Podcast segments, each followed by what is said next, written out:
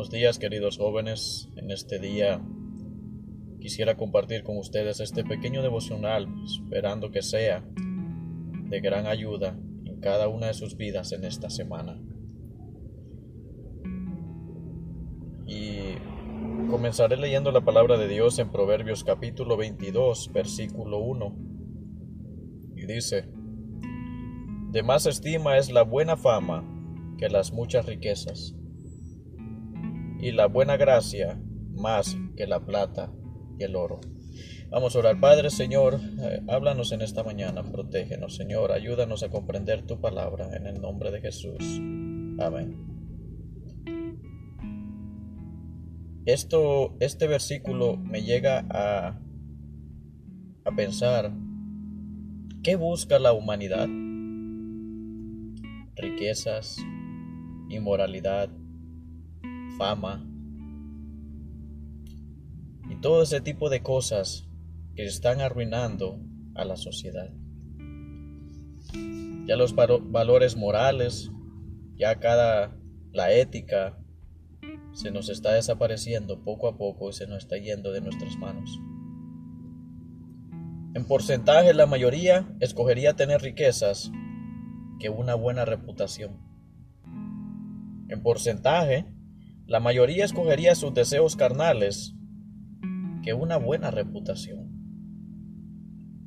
Pero, ¿nos compararíamos nosotros a los demás, nosotros que somos cristianos? ¿Qué buscamos nosotros? Tal vez tratamos de perseguir la felicidad por medio de métodos humanos, que cuando nos damos cuenta nunca la encontramos persiguiendo la felicidad. Pablo para hablar de reputación lo dice un buen testimonio, o más aún irreprensible, que significa alguien sin mancha, sin tacha, sin censura, sin nada por lo cual puede ser señalado. En otras palabras, reputación se refiere a una persona de respeto, una persona de buen testimonio, una persona de buen ejemplo y una persona de gran estima.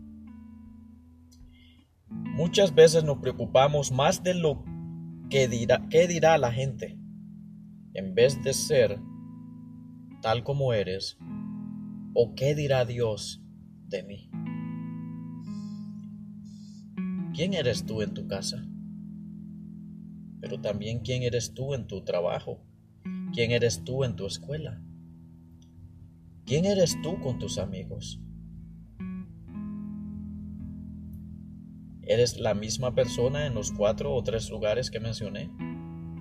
¿O cambias de acorde con quién te encuentras y a dónde tú estás? Recuerda, que tu reputación siempre te perseguirá donde tú vayas. Te abrirá y te cerrará puertas a donde tú te encuentres. Tu reputación podría glorificar y honrar el nombre de Dios, pero también tu, tu, reputación podría deshonrar el nombre de Dios. Así que en este pequeño devocional les quería decir, tu reputación vale. Cuida de tu reputación. Cuida de tu testimonio. Cuida del qué dirán, no de ti, sino del qué dirán de tu Dios y de tu fe. Porque Dios no tiene la culpa del mal comportamiento que a veces nosotros tenemos. Dios no tiene la culpa de que lo blasfemen por culpa de un mal ejemplo de uno de nosotros.